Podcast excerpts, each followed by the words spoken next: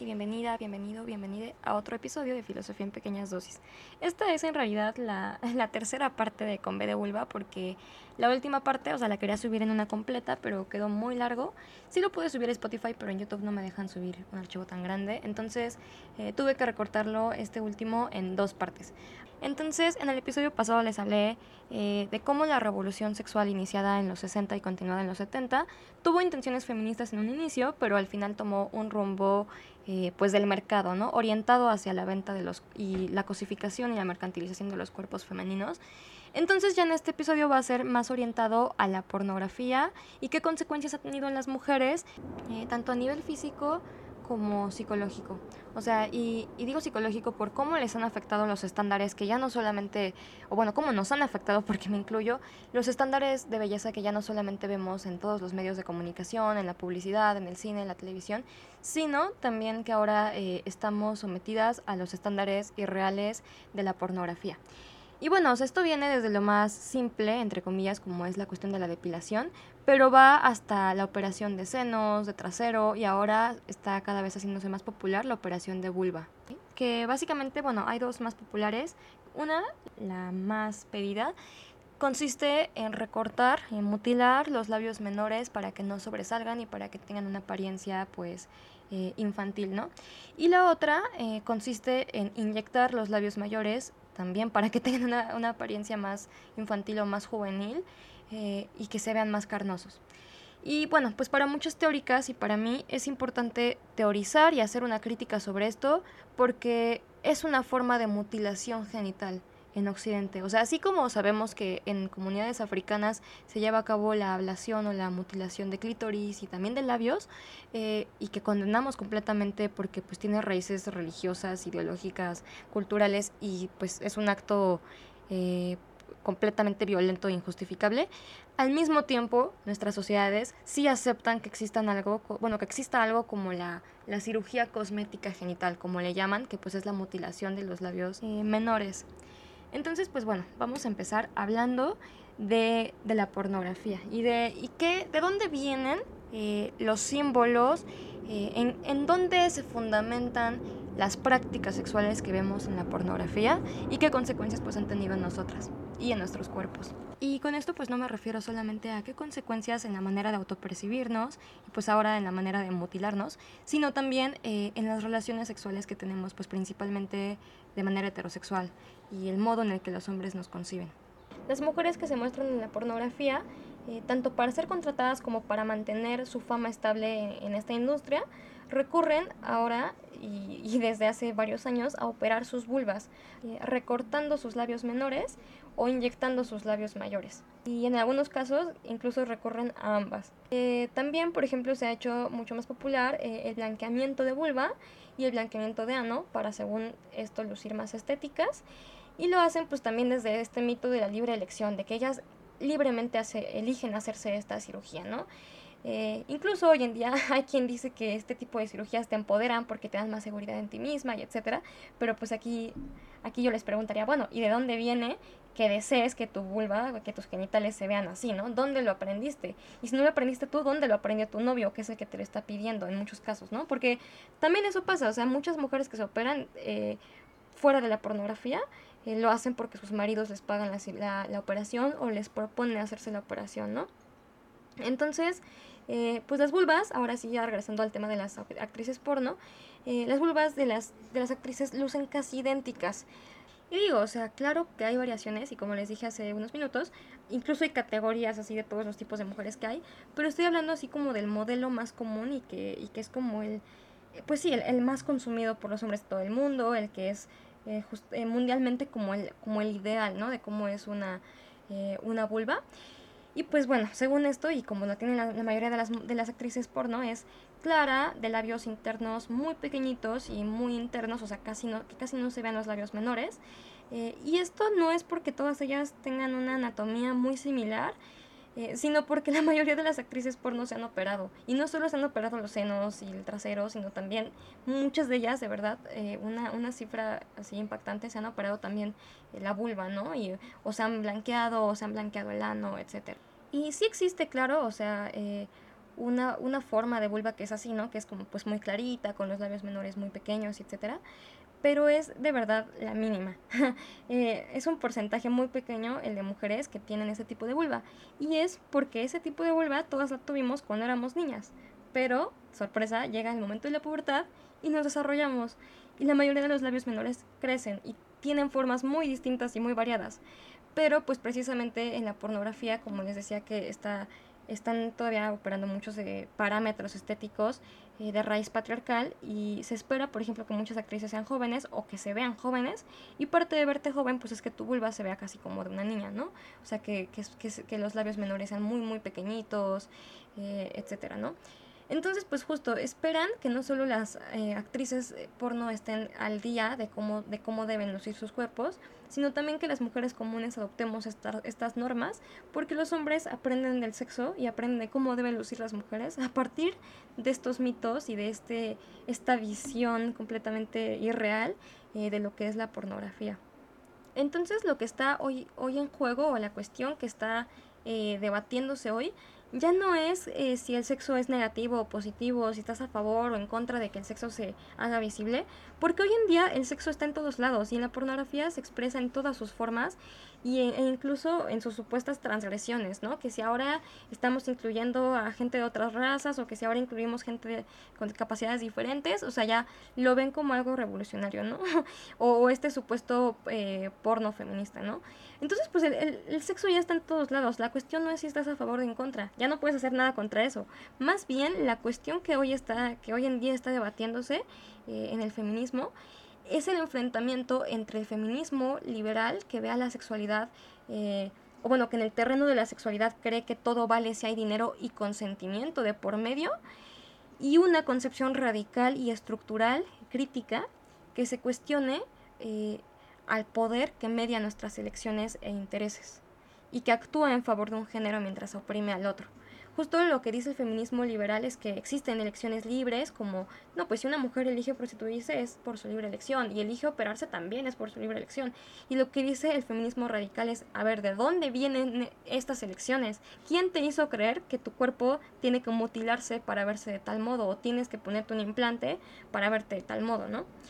Eh, el consentimiento, el dinero y los medios de comunicación masivos han hecho como incluso normal lo que para las feministas radicales era obviamente inaceptable y antiético. Y esto pues llevan diciéndolo desde los años 60 y 70, ¿no? Y bueno, e, este caso, eh, donde ahora pues justo si hay dinero y consentimiento, eh, todo es aceptable, pues también eh, es el caso de la industria cosmética, que se ha visto profundamente influenciada y pues que se mantiene gracias a la cosificación de las mujeres en todos los medios de comunicación y obviamente pues como les dije en la pornografía eh, de muchas formas. Como les decía en el capítulo pasado, lo que no se nombra no existe.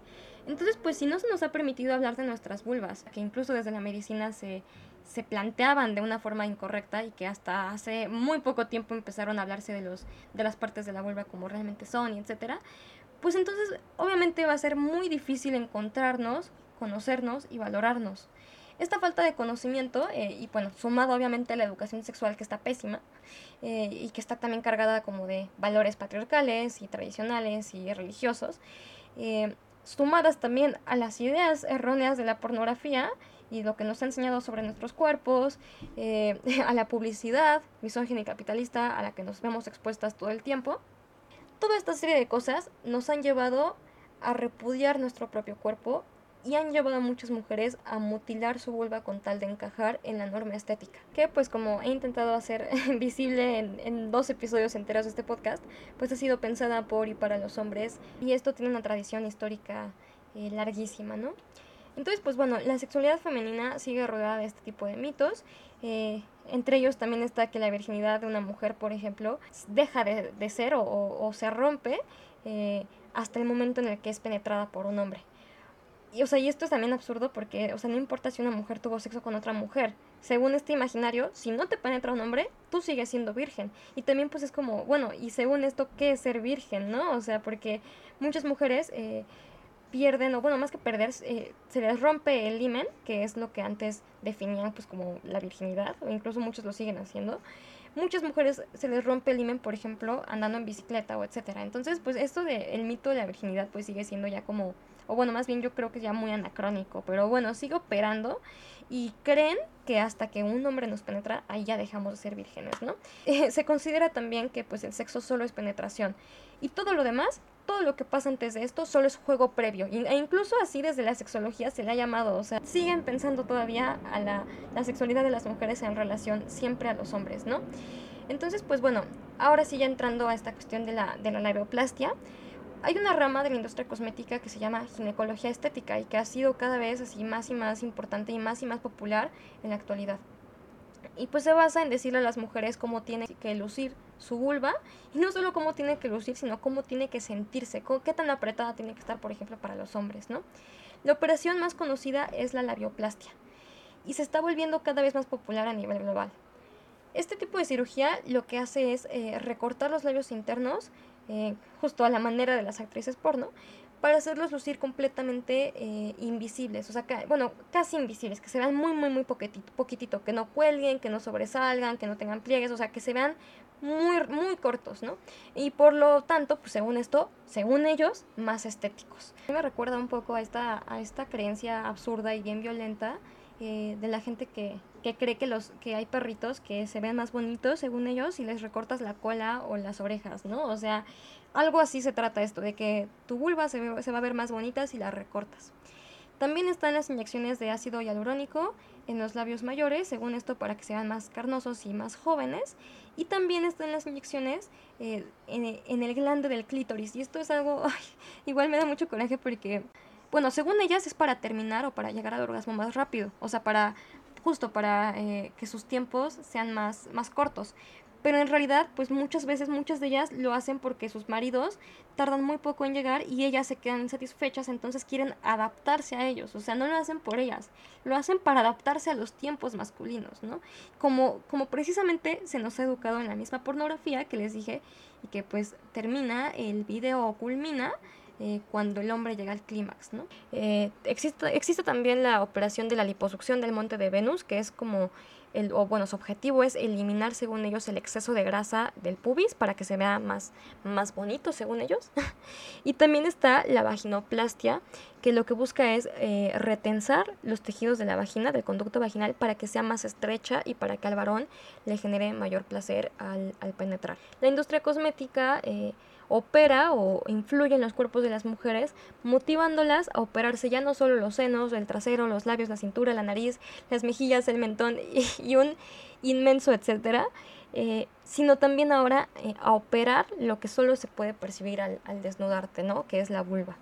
Y, bueno, incluso no, y no solamente lo que se percibe, lo que no se percibe, o sea, el conducto vaginal también se lo opera, ni el himen, ¿no? Cosas que ya están internas y con una intención pues de mayor placer para los hombres o mayor, eh, pues sí, o sea, placer no solo sexual, sino eh, placer estético, o sea, ya no solo que ellos sientan mejor en la relación sexual, sino que les gustemos más visualmente, ¿no? Entonces, pues hemos sido educadas desde esta moral represiva eh, de nuestra sexualidad que incluso nos hace sentir mal, eh, aparte de llenarnos de mentiras de, sobre nuestros genitales y de falocentrismo y de propaganda cosmética, nos hace sentir mal con nuestro cuerpo, nos hace repudiarlo. Y ya no solo a los senos o el trasero o la cintura o todo esto que ya operaba desde hace muchas décadas, sino también ahora con la pornografía quieren que nos sintamos mal con nuestra, con nuestra vulva. Y bueno, algo que a mí me dio muchísimo coraje y no, no lo podía creer es que cuando tú ingresas a Google, y haces búsquedas simples como labios vaginales o vulva adulta o vulva o vagina eh, o labios menores, los principales y la mayoría de los resultados son páginas de propaganda, de publicidad cosmética que quiere reducirte los labios menores, mutilarte los labios menores según ellos con fines y con beneficios estéticos. En una búsqueda así eh, súper rápida, encontré cientos de páginas y todas están repletas pues de una gran carga misógina que responde solo a los intereses masculinos y a este dominio que han ejercido históricamente sobre nuestros cuerpos. Eh, no les puedo mencionar todas porque son muchísimas, pero sí les puedo contar algunos aspectos que coinciden entre ellas. Eh, y bueno, por ejemplo, eh, lo que prometen o sus supuestas maravillas siempre es como con fines superficiales y estéticos. La mayoría de ellas dicen que, al, estar los labios menores o al, desarrollarse los labios menores quedan expuestos por fuera de la vulva y por lo tanto eh, con el tiempo se van haciendo cada vez más agrietados y más oscuros y según este problema, porque para ellos es un problema, se, se soluciona con una simple intervención quirúrgica que les devuelve al, tamaño natural eliminando el tejido sobrante. Ah, y esto lo digo así como con otro tono porque, porque lo estoy citando, ¿no? O sea, según ellos, el tamaño natural es el tamaño que teníamos todas las mujeres al ser niñas, o sea, antes de, de desarrollarnos, ¿no? Antes de crecer. Eh, y bueno, justo lo que intentan o lo que proponen es mutilarte para que tu vulva se vea bien y para que tus labios no se vean, para que tus labios menores queden completamente internos, pues como cuando éramos niñas. O como lo tienen las actrices porno que ya se operaron, o como lo tiene pues eh, un porcentaje mínimo de mujeres que, que así son naturalmente sus labios, pero pues como les digo, que realmente son un porcentaje muy mínimo comparado a las mujeres que tienen sus labios eh, menores expuestos y de muchas formas y tamaños y colores y, y tan variables como ellas mismas, ¿no? Y los beneficios, según ellos, y esto de verdad coincide entre muchas páginas de, internet, son mejora de las relaciones sexuales, porque si, si se tienen los labios vaginales eh, grandes, puede llegar a ser molesto tener relaciones sexuales, porque en el momento de la penetración tienden a introducirse en, en, la vagina en ese preciso momento. O sea, según ellos el problema es que cuando estamos siendo penetradas, muchas veces, o sea, a los hombres les da como mucha flojera, no sé, o sea, abrirlos o algo y pues la, la, solución es mutilártelos para que la penetración sea más fácil, ¿no? Entonces, este, pues según ellos, eh, mejora las relaciones sexuales porque facilita la penetración, o sea, otra vez porque a los hombres les da más placer, ¿no? Y bueno, aquí también evitan ser directos y decir la verdad, que es pues, o sea, que mejora las relaciones sexuales, pues también porque a los hombres les gusta más porque están habituados a la pornografía, ¿no? y bueno, otra de las maravillas que prometen es mejorar la autoestima, y aquí les voy a leer algo que dice una página. Dice, eh, la mayoría de las mujeres que se someten a una reducción de labios menores es por tema estético. Se sienten inseguras al tener unos labios menores grandes, oscuros y o flácidos, y esto hace que tengan falta de seguridad y de confianza en ellas mismas. Con una sencilla intervención quirúrgica eh, de labios menores se soluciona el problema, ya que mejora la apariencia estética de la vagina. Se busca embellecer el área genital, lucir una vulva juvenil, sentirse cómoda con su cuerpo, obtener mayor placer sexual, mayor confianza, cumplir criterios de aceptación, tratar el disconfort, irritación y molestia. O sea, eso del disconfort y la molestia, pues va al último para no decir, pues como para meter ahora sí algo que sea por ella, ¿no? Pero todo lo demás, pues como acaban de escuchar, es para que se vea mejor. O sea, incluso me pareció ya, ya bien cínico que la misma página dice en algún momento para cumplir criterios de aceptación y esto según esto pues les va a dar eh, más confianza. Pues sí, pero ¿cuáles son los criterios de aceptación y, y, a quién benefician, no? O sea, ¿a nosotros realmente nos beneficia que nos corten algo que no tiene por qué ser cortado? Pero bueno, incluso algo que, o sea, ya ha llegado demasiado lejos es que en diversos artículos científicos, entre comillas, porque esto no se le puede llamar científico, se han creado patologías y enfermedades eh, en torno a los labios menores que sobresalen de los labios mayores. Incluso aunque hay estudios que demuestran que la mayoría de las mujeres adultas tienen los labios menores sobresalientes, o sea, los tienen expuestos y visibles. Y como les decía, el porcentaje más mínimo es el de las mujeres que los tiene completamente pequeñitos e internos e invisibles, ¿no? Y aún así, en más de un artículo científico, se hacen estudios de vulvas, según esto, con labios menores hipertrofiados. Esta es la enfermedad que han creado, la hipertrofia de la vulva, la hipertrofia de los labios. En uno de esos artículos científicos, según esto, la paciente, porque no sé siquiera, ni siquiera si es paciente, o sea, era simplemente una niña que utilizaron ahí de conejillo de indias que pues no tenía ningún problema, era una niña de, dos, de 11 años y le hicieron estudios de todo tipo, de hormonas, de tiroides, de radiografías, eh, y no le encontraron nada. O sea, era una niña que tenía sus labios menores pues, sobresalientes a los mayores, ¿no? Le hicieron estudios porque dijeron, es que ¿por qué tiene la vulva así? Y pues no encontraron nada, nada en sus hormonas, nada en su tiroides, nada de nada. Y esto pues porque la niña realmente no tenía ninguna patología, o sea, solo tenía un aspecto genital eh, más desarrollado que otras niñas y fuera de la norma estética de la pornografía. Y bueno, la mayor parte de las fotografías también que se muestran en internet, al buscar cualquier palabra relacionada con la vulva, que puede ser labios, vulva, vagina, etc., la mayoría que salen, y eso me pareció bien preocupante, son del antes y después de vulvas sometidas ya a la cirugía cosmética de la labioplastia. O sea, en lugar de salirte información sobre tu vulva o sobre tu placer o de aceptación o de lo que sea o de la variedad de las vulvas que hay, la mayoría de las imágenes que te salen en Google cuando buscas cualquier palabra relacionada con, las vulvas son de publicidad. Entonces, y, son de, del antes y después, o sea, prometiéndote lo, lo bonita que se va a ver tu vulva después de que te la cortes, ¿no? Después de que te la mutiles. Y esto pues es bien preocupante porque el Internet es el sitio donde las niñas, los niños y las niñas, pero pues las niñas son las que se van a mutilar, eh, aprenden más del sexo que ningún otro lado. Eh, las mujeres no pueden buscar el nombre ni siquiera de sus genitales en internet sin verse repletas de páginas que aseguran que una vulva con labios menores eh, grandes, según ellos, pero en realidad cuando lo ves en las estadísticas son promedio.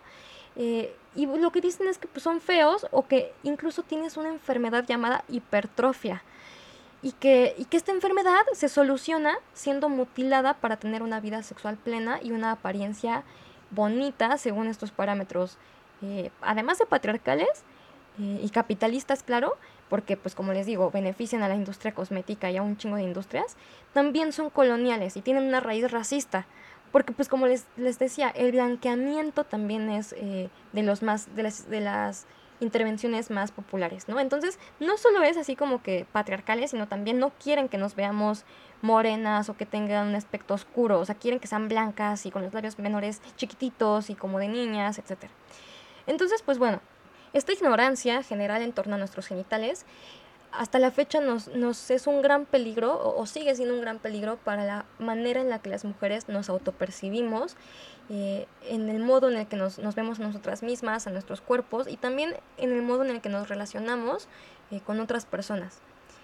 Y bueno, prueba de esto es un experimento que se hizo en 2013 en la Universidad Nacional de Comahue en Argentina y que dejó ver así súper clarita eh, la ignorancia y los prejuicios de las propias mujeres respecto de sus propios genitales.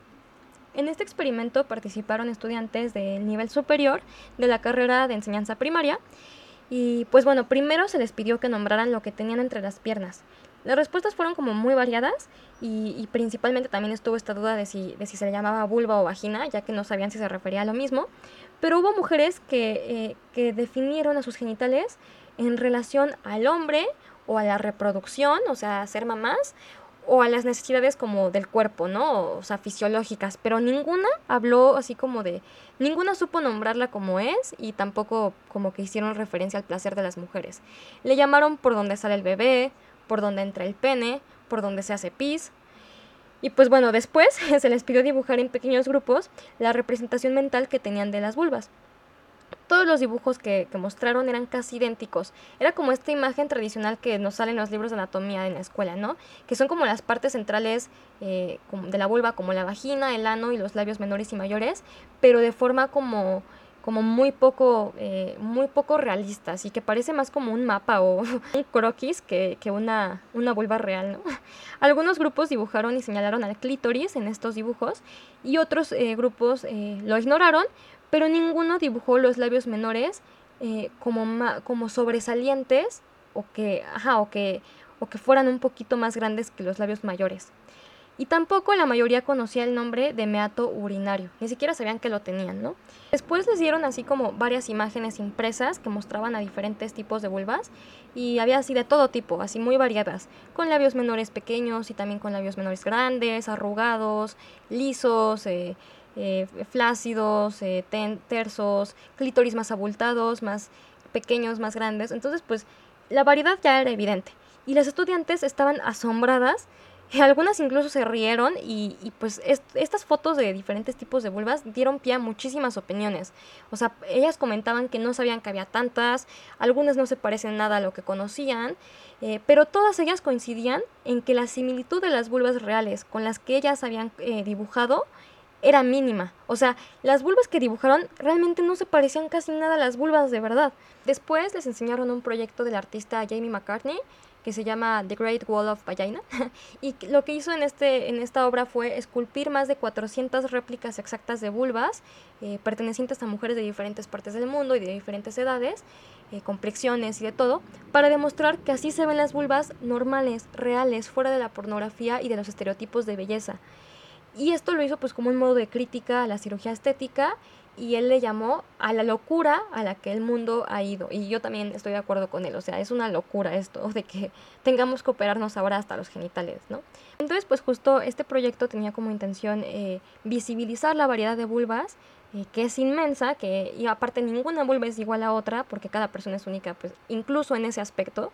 Eh, y también decir que las representaciones gráficas de los libros de anatomía y pues obviamente también en la pornografía eh, eran modelos estereotipados de la realidad. Entonces pues después de ver este, este video y, de conocer este proyecto de The Great Wall of Vagina, eh, las estudiantes argentinas concluyeron que la mayoría de ellas no tenían idea del tema, tampoco tenían idea de que existía una variedad tan amplia eh, de formas, de tamaños, de colores, de texturas de las vulvas, y pues también concluyeron que esto es algo que debería saberse, que debería enseñarse en las escuelas y que también el artista, el artista eh, este Jamie McCartney, el artista de The Great Wall of Vagina, eh, confundió vulva con vagina, porque precisamente lo que muestra no son vaginas, el conducto vaginal, lo que muestra son vulvas. Entonces, en su intento pues de eh, quitarle como sesgos patriarcales a la, a la visión de las vulvas, pues sigue reproduciéndolas porque le llama vaginas, ¿no? Bueno, como hemos visto, y espero que haya quedado claro en este podcast, la mayoría de las vulvas se diferencian principalmente eh, por la forma de sus labios menores y de su clítoris. Y hay tantas vulvas y formas, colores y, texturas como mujeres. Ni el tamaño ni la forma impide el placer sexual y el hecho de que la cirugía cosmética nos haya hecho creer lo contrario, pues primero es porque es un negocio más, o sea, no nos traigamos la mentira de que lo hacen para, para ayudarnos, lo hacen para ganar, o sea, es un negocio más. Pero también es una mentira, o sea, eh, la, los ideales que nos han impuesto eh, esta industria cosmética y esta industria del sexo son mentiras surgidas del patriarcado. Esta, eh, y esta enfermedad, esta invención de la hipertrofia de los labios menores, que es cuando sobresalen y que según, según ellos es una enfermedad, así como hace no, no, sé si tiene dos siglos o cuánto, pero que existía esta llamada enfermedad de la histeria, que tiempo después se, supo que en realidad no era ninguna enfermedad, solo eran mujeres que nunca habían tenido un orgasmo. Eh, ahora la enfermedad como inventada del patriarcado y del capitalismo hoy en día es la hipertrofia de los labios menores y según ellos pues es un problema que se soluciona eh, mutilándote, ¿no? Mutilando tus labios. Y pues bueno, estas, estas imposiciones estéticas son el principal motivo por el que mujeres de todo el mundo se someten hoy en día a cirugías cosméticas de vulva eh, principalmente la labioplastia, la, mutilación de los labios menores, porque es la más popular, y que no tienen ningún, eh, ninguna justificación objetiva fuera de los intereses masculinos y misóginos. Y bueno, y claro, capitalistas. Es absolutamente normal que los órganos, eh, como cualquier otro, se desarrollen, que, que, envejezcan. O sea, los órganos íntimos también envejecen y, y más que envejecer, en la pubertad es cuando se desarrollan para tomar una forma adulta que casi siempre tienen los labios menores expuestos.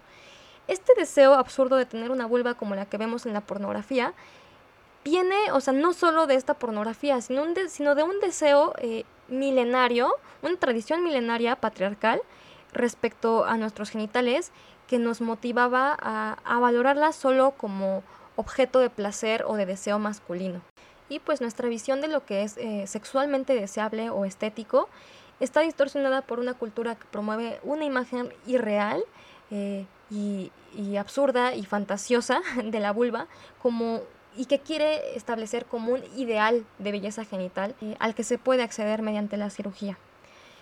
Y bueno, pues ya para terminar, este ya va a ser así como el último apartado de, de esta serie de podcasts llamados Con B de Vulva. Y bueno, aquí ya va a ser sobre lo personal es político. ¿Qué significa esto y qué tiene que ver toda esta investigación que yo hice sobre las vulvas eh, conmigo misma? Eh, y pues sí, también les voy a contar un poco de, una experiencia que yo tuve. Yo creo que cuando una mujer se define como feminista, o al menos así me pasó, eh, sabe que gran parte de los aprendizajes que va adquiriendo provienen principalmente, o, o, en una parte al menos, de la propia vivencia o de la propia experiencia eh, de existir como mujer. La conquista de los derechos políticos para las mujeres, eh, como poder votar, poder trabajar, o los pasos que se dieron para romper, para romper o para eh, minimizar la brecha salarial, no han sido suficientes para acabar con la desigualdad entre los géneros. Y esto no es para demeritar el trabajo de las feministas que han logrado todo esto, sino para saber y, ser conscientes de que aún nos falta un largo camino que recorrer. Y, aún, y es un terreno todavía pues bastante difícil, ¿no? Pero el feminismo radical empezaba desde entonces a desarrollar como un giro entre estas teorías que estudiaban la opresión de género solo como fenómeno social, o sea, en términos como públicos, y el feminismo radical también miró hacia la esfera privada. Una de las consignas más características del movimiento feminista de la segunda ola fue lo personal es político y, este, y el eco de esta frase resuena hasta nuestros días. En palabras de Ana de Miguel, esta frase eh, se refiere a una concepción nueva de la política, eh, que vea a la misma política más allá de su concepción tradicional, donde era vista solo como el, espacio donde los partidos políticos eh, resuelven o sus diferencias o donde se gestionan las instituciones del gobierno, por ejemplo, sino, sino verlo más allá de esto, verlo también como en los problemas individuales que escondían detrás una cuestión estructural y cultural. Y bueno, también Kate Millett eh, había hablado en su, en su libro Política Sexual eh, sobre la política y la había definido como el conjunto de estrategias destinadas a mantener un sistema de dominación. O sea, ya no solamente hablando justo de la política como, como eh, este aspecto donde están los partidos y el Estado, sino las estrategias que mantienen a este sistema. Entonces, pues claro que lo, la cuestión privada eh, o las esferas de la vida que habían sido consideradas hasta entonces privadas empiezan a ser vistas también eh, como centros de dominación patriarcal. O sea, ya no solamente las mujeres eran eh, oprimidas, se dieron cuenta, al no poder votar, al no poder trabajar, al no poder participar en la política, sino que también todas ellas compartían una opresión en la esfera privada. Esta frase de lo personal es político también tiene como un componente eh, de movilización o de, o de motivación hacia, hacia, la, hacia la acción, hacia actuar, eh, porque muestra que hay una relación muy estrecha entre la teoría y la práctica, o sea, entre lo individual y ya pues lo público, lo político, ¿no? Eh, en una sociedad que define frecuentemente a los problemas de varones como problemas sociales y a los problemas de las mujeres simplemente como eso, como cosas de mujeres, eh, lo que intenta esto es visibilizar que también eh, lo personal, la experiencia personal de las mujeres también es una cuestión política. En el feminismo de los años 60 y 70, eh, las mujeres comenzaron a reunirse entre ellas y a comprender que sus problemas entre comillas, personales, pues no eran tan personales, o sea, porque todas ellas los compartían, o sea, todas ellas sufrían discriminación por motivos de género, todas ellas tenían ausencia de placer sexual, eh, todas ellas tenían que seguir roles asignados a las mujeres, incluso, y esto es así como ya irónico, o sea, a mí me, a mí me da risa porque, pues es cierto, ¿no? O sea, pero es, es muy...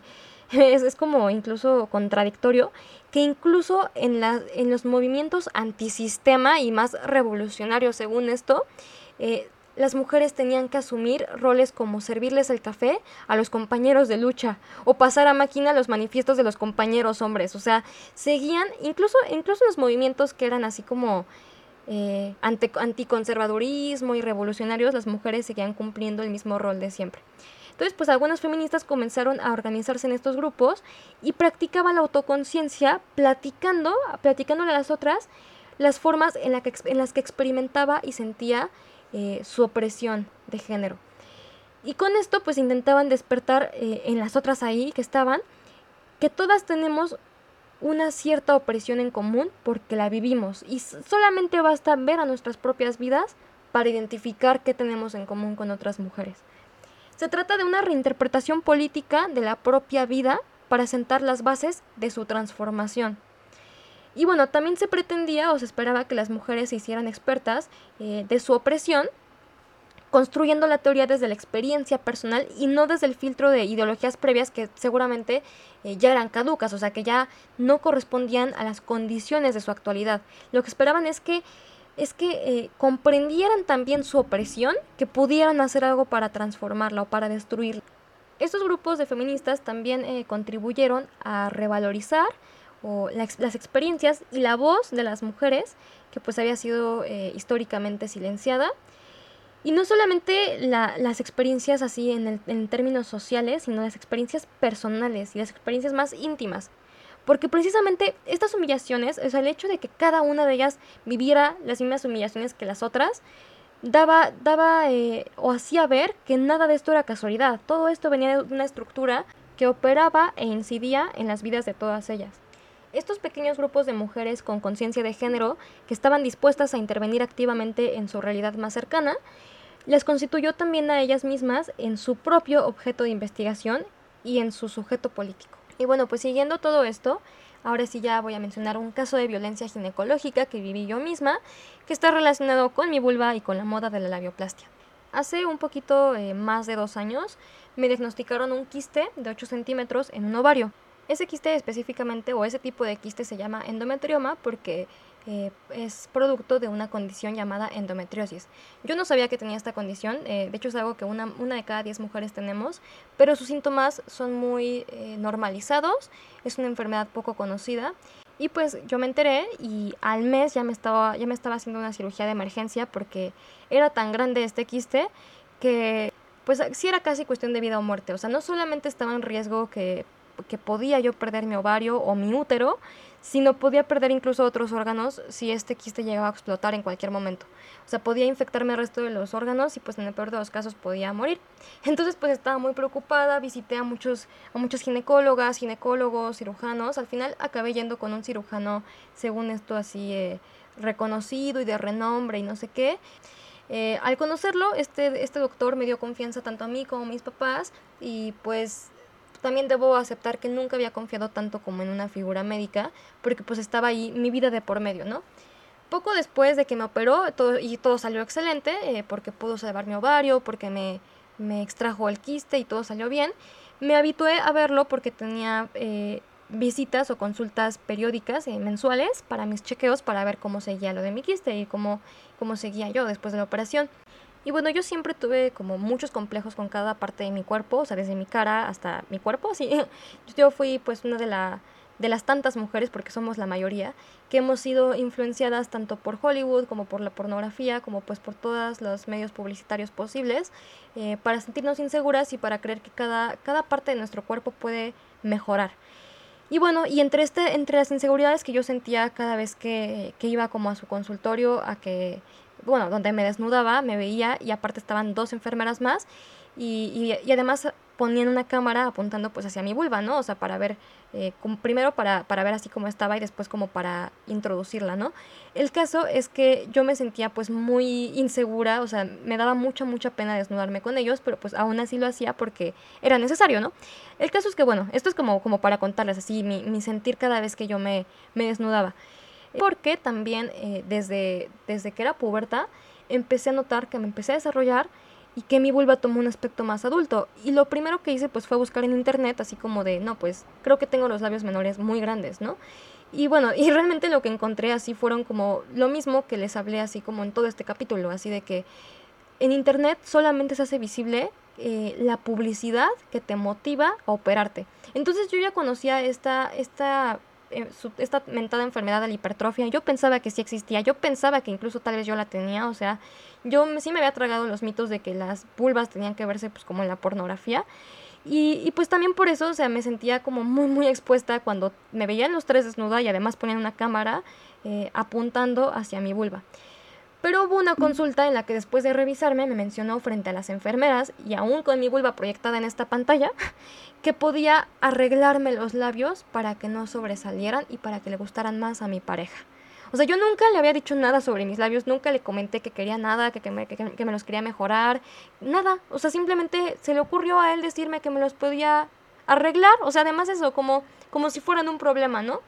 Eh, y pues bueno, yo sentí una, una vergüenza, o sea, de hecho, me siento así como incluso muy sorprendida de estarlo contando ahorita, porque es algo que jamás pensé poderle contar a nadie. O sea, estaba avergonzadísima y, no le contesté nada. O sea, me quedé callada y la verdad me dieron ganas de llorar. Y, y, bueno, nunca entenderé qué fue lo que llevó a este médico a proponerme las siguientes tres citas, los siguientes tres meses que estuve yendo a verlo. Me volvió a hacer esta propuesta que yo nunca pedí de mutilarme mis labios. Entonces, pues yo salí del consultorio llorando, odiándome, sintiéndome un pinche monstruo, confirmando en mi mente que todos mis complejos sobre mi vulva eran ciertos, que mi vulva sí estaba hipertrofiada, que mi vulva era fea, que mi vulva tenía que, que verse como en la pornografía, ¿no?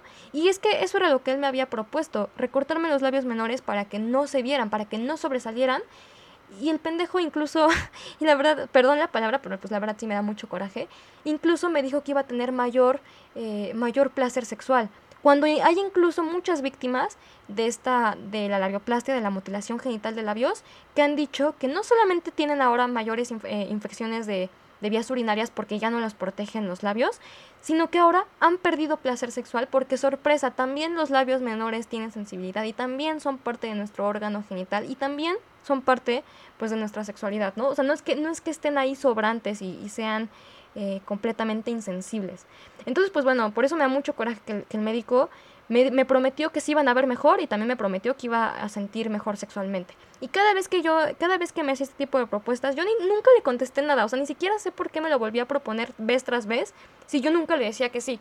Pero bueno, el caso es que yo llegaba a mi casa odiándome, hubo una vez incluso en la que yo no, no, no, no, alcancé hasta mi casa a llorar y me puse a llorar así de que en el elevador de la, del hospital porque pues creía que si este ginecólogo que ya tenía sus años y que había, y que había visto tantas vulvas y que diario veía vulvas porque era ginecólogo, eh, si él repetía con tanta insistencia que la mía tenía que ser operada a mis 20 años por razones estéticas, pues seguro era porque era horrible, o sea, era horrenda, estéticamente espantosa. O sea, yo, yo de verdad sí pensé todo esto, ¿no? En mi mente ingenua no pasó por ahí que él también quería vender y que también quería sacarse su varo por operarme, ¿no? Pero bueno, eh, Después de la última consulta les digo que ya no contuve mi llanto hasta, hasta mi casa y pues me puse a llorar así de la vergüenza y de la inseguridad y del asco que ya tenía hacia mi cuerpo. O sea, ya no me quería ni tocar ni ver. O sea, yo, yo sentía que mi vulva tenía que ser operada para, como él decía, arreglármela. Entonces me puse a llorar en el elevador y allí estaba mi mamá. Y pues bueno, me preguntó qué, qué me pasaba, le acabé contando todo lo que él, el ginecólogo me, había estado proponiendo. Y la verdad agradezco muchísimo eh, haber recibido de parte de mi mamá el apoyo que yo necesitaba en ese momento para entender que el del error era ese, ese tipo, y no yo, y tampoco mi cuerpo. Poco después también le platiqué a mi pareja y su respuesta fue muy similar. O sea, yo ni siquiera le había querido platicar porque me daba pena que él supiera que un médico me había querido operar. O sea, como, como que me daba pena que él supiera que sí, que, mi, que no sé, que sí estaba algo mal conmigo. Pero su respuesta también fue como la de mi mamá. O sea, ambos estaban furiosos con el ginecólogo, ambos me dijeron que no había nada de malo conmigo que ese tipo solo quería vender, que ese tipo de eso vivía, de, de generar, no solamente de lo que debería, que de eso se trata la ginecología, de, de, de ayudar eh, a las mujeres en cuestión, en la cuestión sexual y en, y en la cuestión eh, reproductiva, sino que el vato también pues se dedicaba a algo que va más allá de eso, que pues es la cuestión eh, de la cirugía cosmética, o sea, de la cirugía estética. Y pues a mí sí se me hace, me da mucho coraje que cuando tú vas a revisarte, o sea, yo, yo confiaba mucho en él porque él me operó de mi quiste, porque lo estuve viendo por muchos meses. Eh, y el hecho de que es, esas personas en las que tú deposites tu confianza y que realmente te deberían velar por tu salud, te hagan proposiciones sobre tu físico, pues sí, honestamente sí es algo muy, muy doloroso, que te cala muchísimo, que te afecta muchísimo, que a mí me tuvo varios meses llorando, sin contarle a nadie porque me daba mucha pena. Y pues fue hasta que justo que hasta que le conté a mi pareja y a mi mamá que me hicieron ver, ver que este tipo era un vendedor también, que quería venderme su cirugía, que de, de las inseguridades de las mujeres venden este tipo de cirugías. Y pues bueno, eh, después de hablar con tanto con mi mamá como con mi pareja, pude yo misma ver las cosas de forma más objetiva, de forma más clara, dejar de juzgarme y más bien empezar a identificar la carga misógina que había en sus comentarios, en los comentarios de este médico. Empecé a reconocer lo absurdo, lo indignante, lo, o sea, que era que había en su propuesta, que no solamente estaba una, una apología, una defensa como de la pedofilia, porque pues lo que intentan es que todas las vulvas se vean como las vulvas infantiles, sino también esta defensa o esta alusión a la pornografía, eh, a la industria cosmética patriarcal que, que está implícita en ella, y también pues esta, esta no pude dejar de relacionarlo con la, con la cirugía genital en África. O sea, ¿por qué si condenamos tanto que exista algo eh, o una creencia religiosa, cultural, que le corta los labios a las mujeres en África o el clítoris, ¿por qué no creemos que está mal que lo hagan aquí? Pues porque seguimos bajo el mito de la libre elección, que espero pues que haya quedado claro en este capítulo que es un mito. Y pues bueno, nunca volví, nunca volví a visitar al, ginecólogo y tampoco pienso hacerlo. La verdad, después de esa experiencia ni siquiera pienso ir con un ginecólogo hombre. Porque también tuve otra experiencia, o sea, pésima con otro ginecólogo, pero bueno, de eso les puedo hablar después. Y pues este tema, o sea, esta experiencia que pasó con el ginecólogo me generó tantas emociones, me pareció un tema tan importante que desde entonces me dieron ganas de investigar y de escribir del tema de las vulvas. Quise también conocerme mejor y conocer qué había detrás de todo esto que me había hecho eh, odiarme y repudiarme e incluso me había hecho quererme operar porque yo sí me quería operar, o sea, desde la primera vez que me lo propuso, no le dije que sí, pero sí, sí lo pensé, sí dije, bueno, tal vez sí me la tengo que operar, ¿no? Y pues bueno, ya para concluir todo esto, eh, las mujeres, y pues me preocupan principalmente las jóvenes y las niñas, recibimos una pésima educación sexual en torno a nuestras vulvas y nos vemos atiborradas también en internet de propaganda que nos propone operar nuestros labios menores bajo el mito de una estética eh, artificial y patriarcal. Entonces, pues una de las responsabilidades que tenemos como, como feministas y también un reto es enseñarle a las mujeres y a las niñas que sus cuerpos están bien, en cada una de sus partes, también en sus vulvas, y no requieren mutilarlas para agradarles a los detentores de la estructura que nos oprime, que oprime a nuestro género. Entonces, pues esta frase de lo personal es político se hizo presente en mi propia vida. Tal vez, si yo no hubiera vivido esta experiencia horrible y traumática y violenta con mi ginecólogo, eh, que después pude convertir en un escenario de crítica, no estaría investigando, teorizando, escribiendo y hoy compartiéndoles sobre esto. También les quería contar que eh, esta investigación que yo hice sobre las vulvas y que para el podcast dividí en dos partes, tiene aproximadamente un año que hice esta investigación, pero hace unos poquitos meses, como menos de medio año, fui a tatuarme una flor vulva en el tobillo, que es una, son, son unos pétalos de una flor, pero dos de sus pétalos son unos labios menores de una vulva. Y son preciosos y me encanta mi tatuaje, me encanta verlos, me encanta saber que mis labios siguen ahí, me encanta saber que nunca me los mutilé. Y siento que mi tatuaje es como un recordatorio precisamente de tanto de amarlos como de nunca más en mi vida volver a considerar ni de lejos la posibilidad de mutilarlos. Y no solamente no mutilar mis labios, sino no mutilar ni cambiar eh, con fines estéticos y patriarcales absolutamente nada de mí. Y pues bueno, este episodio estuvo bastante personal, no sé, me siento extraña después de haberles compartido cosas sobre mi vulva, ¿no? y mis inseguridades y todo esto, pero pues creo que es un tema absolutamente necesario de hablar. Eh, muchas gracias a la gente que escuchó ambas partes. Esta parte intenté hacerla más corta, pero de verdad esto fue lo máximo que pude sintetizarla. Y pues nada, eh, saben que tengo Instagram, tengo Facebook, ahí me encuentran como Filosofía en Pequeñas Dosis. Eh, ahí les subo adelantos de los siguientes capítulos, les subo historias. Y bueno, ahorita no les digo de qué va a ser el siguiente capítulo porque, porque todavía no lo sé, tengo como dos opciones, pero ahí les voy a estar avisando en Instagram o en Facebook. Nos estamos viendo por allá o por acá, gracias por estar aquí, los quiero, bye.